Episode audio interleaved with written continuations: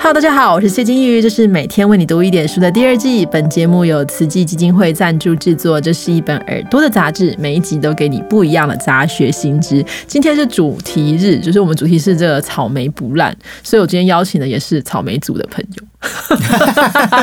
对，刚刚的录之前确认一下，确认这真的是草莓，也是上一次的专题当中，其实有来跟我们分享过一部分的关于法律的呃讨论的杨贵志律师，他也是这个法律白话文运动创办人。大家有兴趣的话，Podcast 的法客电台啊，常常会听到他的声音。Hello，贵志。Hello，大家好，谢 Hello 金鱼。那贵志，我想请问你，就是如果有一个人说他要创业，好，就是比如金鱼说，我他其实创业过了，很辛苦。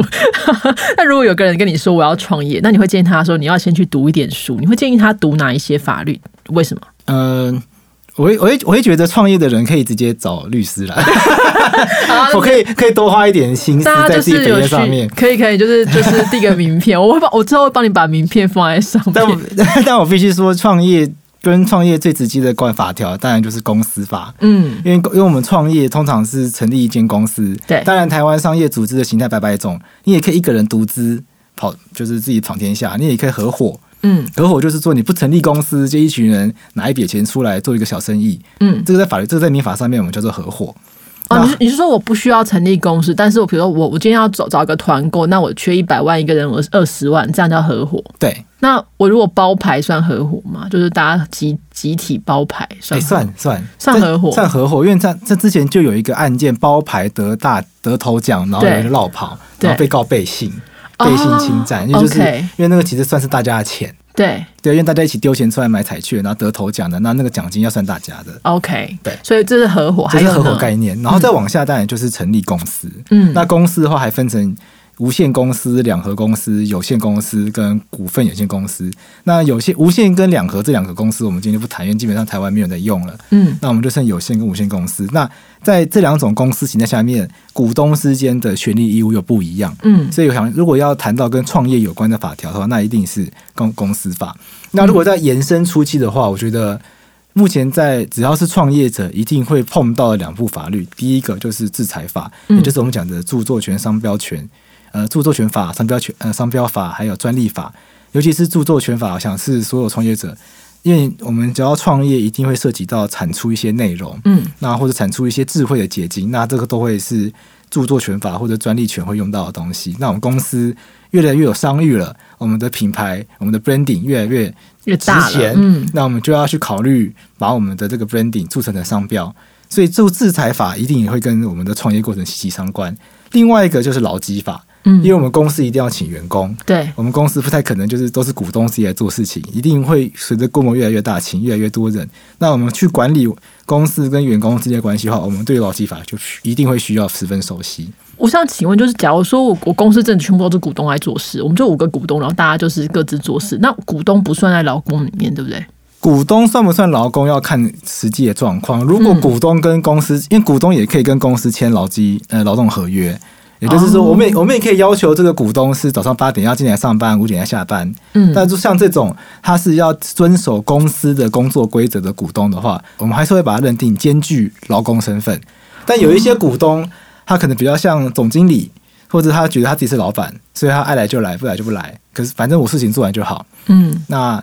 今年的奖金要发多少，自己决定。哎，那这种股东就不算劳工。嗯，对，所以我觉得这还是会看实际状况有差别。对，所以大家真的是确实处处都要小心。很多时候啊，我们没事就没事，那就怕是你有事的那时候。所以我接下来就想讲说，因为创业这件事情，我们有时候会做。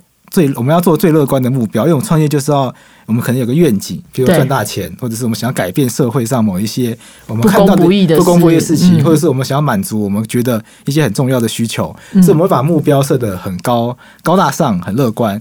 可是这可是同一时间呢，我们也不能不去想最坏的打算。嗯，对于法律人来说，对于律师来说，我在做的事情往往都是帮当事人想最糟糕的状况。当你遇到最糟糕状况的时候，哎，至少我们已经有先设想过了，我们已经有一套机制，所以大家也至少可以好聚好散。譬如说，公司最坏的状况可能就是倒掉，嗯，那在倒闭的情况下面，大家用什么样的方式好聚好散？或者是公司没有倒掉，但是吵架，有些人想要退场，那退场的人他要如何退出，可以华丽的转身，然后也不伤和气。如果这些事情在事在创业之前，大家都有先沟通过的话，那至少未来在发生纠纷的时候，就不会处理的呃太过难看，那甚至影响到公司的运作。OK，那所以这其实也是牵涉到一个部分，就是当然我们先讨论，是因为大家如果假如说你是创业者的话，你一定是这个主要的这个核心成员嘛，哈。那我之前其实有时候跟这种创业的朋友们来聊天，大家都会在说，我们比如我们四个人或五个人，大家合开一个公司，大家说那我们就说你们股份都怎么分？他就说那我们就平分啊。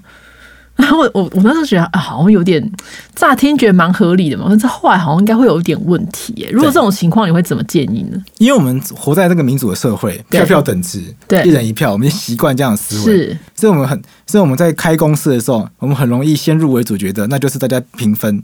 大家大家就票票等值，一人一票，这样最公平。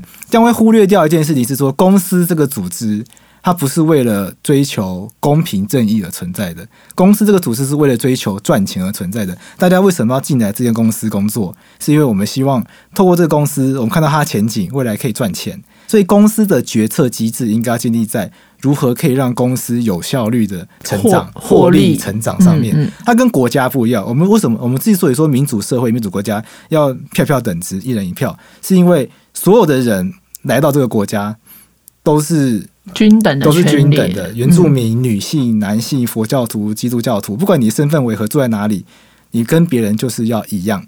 嗯，我们觉得大家没有谁应该要优于谁，没有谁要比较卑劣，所以我们可以发现国家跟公司的概念是完全不一样的。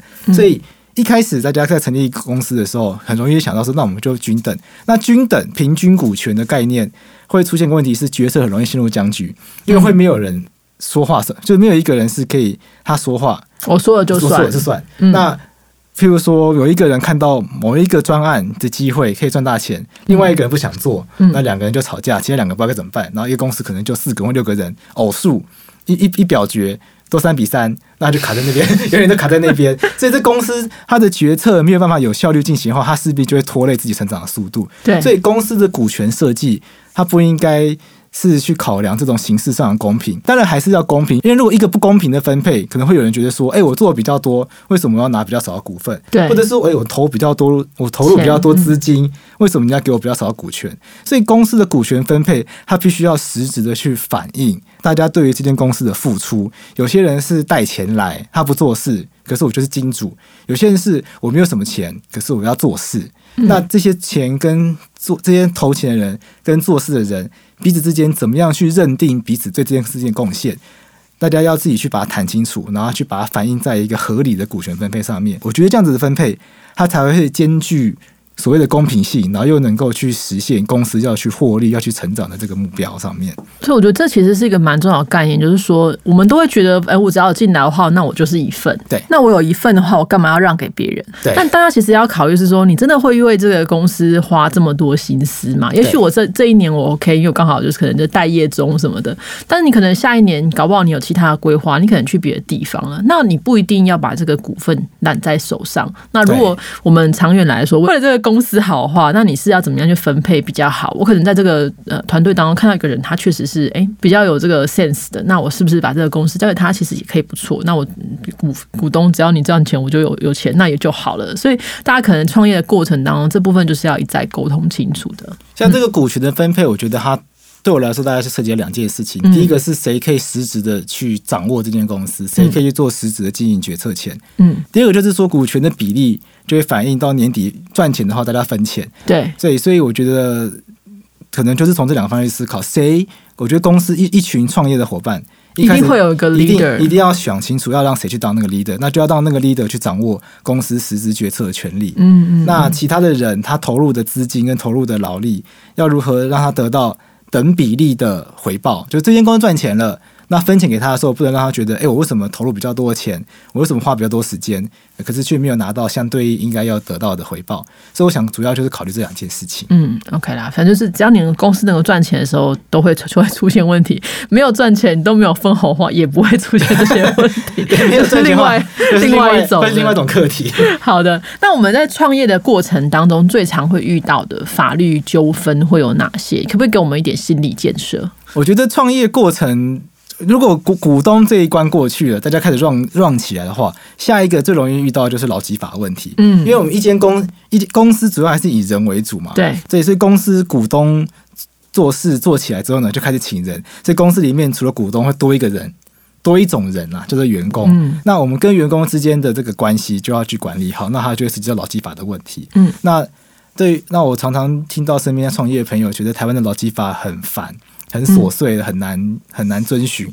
那坦白说，我也必须，我觉得它也确实是一个现实，因为劳基法它本来就是一个以保护劳工为出发点的法律，所以它从工资、工时、休假，甚至到可能职业灾保护、之前啊、退休金等等，它是全方位的帮劳工去设想。嗯，正正因为它是全方位帮劳工设想，才导致它会横跨非常多繁杂而细琐的事项，所以。在劳基法以及劳动法令这些衍生出来的问题，其实，在各对于一间公司来说，是要花一定的心力去管理是没有错的。所以有些其实公司是会这部分就会有人资或者是法务来协助，但如果你没有。大到那个程度的话，我们还是就是公司的老板，还是去理解一下劳基法到底讲了一些什么会比较好。对，像劳基法，其实光就劳基法本身的话，它就会从劳动契约哪些东西可以约定，哪些东西不可以约定，一路到那工资该怎么约定。例如呢，哪东哪些东西是可以约定，哪些东西不可以？譬如说劳基法。它有规定说，我不可以跟原则上我不可以跟老公约定定期性的劳动契约。什么叫定期性劳动契约呢？就是我只我只请你两年，只请你三年。按照劳基法的规定，原则上你请这个劳工就是请永久的，请到他不想做为止。嗯，所以是一个终身性、终身合约的概念。嗯，所以很多的创业的呃，很多创业的小老板比较没有这观念，他就觉得说，哎，我请这个人就跟他签一年期，每一年换约，但这个这个约定方法本身就会是违法的。哦，这是一个很重要的概念，我我们我之前完全不知道。就是在我们会听过日，我们常常会听到说日本是终身雇佣制，对，其实台湾也是。哦，可是那为什么我们现在还是很多是一年一期或是什么？这就是违法的合约。呃，现在如果我们听到所谓一年一期的合约的话，要么就是他用一些方法去规避。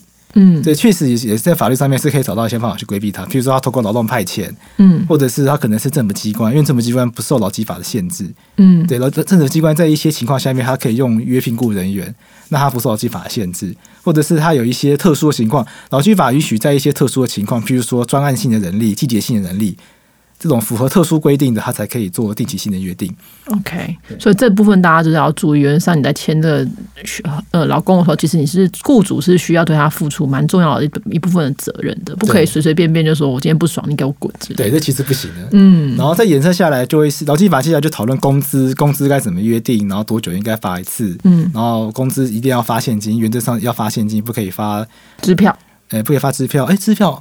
支票，机器支票可能可以，支票可以，但是你不可以发那种什么三十个 不行，六个月支票，或者是可能，比如说可能四十年前，或者说这两袋米当你的薪资，也也也就是你你以物易物也不是不行，但是在劳基法是禁止的。OK，就是你不可以说啊，我们公司就就做了就没有赚钱，所以你拿这两台果汁机，或者仓库随便给你搬，这个不行，这个不行。OK，就再往下就工时，一天的工时是八小时，超过给加班费，然后一一一个礼拜至少放一天假，这是所谓。一例一休吗？对，一例一休指的是一个礼拜要放一天，一个一个礼拜至少要一天假，然后另外一天是休息日。休息日原则上要放假，不放假的话要给比较高的加班费。哦，就是假如说我今天就比如说我正常是休息日是礼拜六、礼拜日，但是我想要你刚好人很多，所以我想要请员工过来的话，你可能要是付他两倍的薪水，还是一点五倍之类的？呃，一又三分之一倍。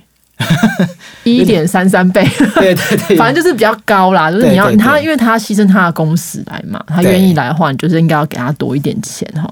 那所以这这这部分细节，大家有兴趣的话，去看这些劳动法律真的很多。那如果你不知道的话，你就问桂智，桂智很知道这些事情。那因为我知道你是做劳动法律的专家，而且就是就是很常就是替劳工争取权利，对不对？对对对，因为我们跟工会有蛮多的合作，罢工什么的。可能可能听众朋友听到罢工觉得很可怕，但其实以后有机会我们可以再聊，再聊一下，就教大家如何第一次罢工就上手。没有，就是我们台湾的员工，其实劳工来说都是都，我觉得对雇主其实都还蛮忍让的，就是觉得说啊，我们不用不要为难老板哦。那在你观察当中，新创产业的劳雇纠纷。分当中最常见的有哪些？我觉得最常见的劳雇纠纷会来自于没有明确的请假制度，然后也没有出缺勤记录。哎，哦，你是说没有打卡那些东西吗？对，因为在呃，其实坦白说，很多人不喜欢打卡，会觉得这是一种管制，嗯觉得我被约束。嗯但是我们劳基法是明确的规定说，雇主一定要要求员工打卡。嗯，就如果一一间公司他没有做打卡制，呃，他如果没有这种打卡的设计的话，他是可以被处罚的。也呃，讲精确一点好了，劳基法要求公司一定要有出勤记录。嗯那这个出勤记录，你可以放打卡机，你也可以用签到表，嗯或者有些公司是用门禁卡，对用门禁卡刷卡的时间来去做认定。都可以，但是你一定要能够有一个机制去去去确认说这个劳工是从什么时候来上班，什么时候下班，因为这个工作时间的长度会直接影响到这个劳工的权益，因为有有的我们要确定他有工作，我们才能够判断，诶，你有没有叫他假日来啊？你有没有遵守七休一的规定啊？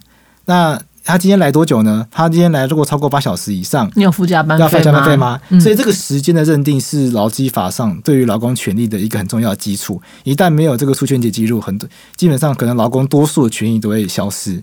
所以劳基法对于出权节记录的要求是非常严格，是严格要求雇主一定要做的。那很多新创的企业会比较觉得自己是可能比较美式作风，我们就是要比较自由，我们不要去管大家，所以我们就不要做出权记录。但这样子一个做法。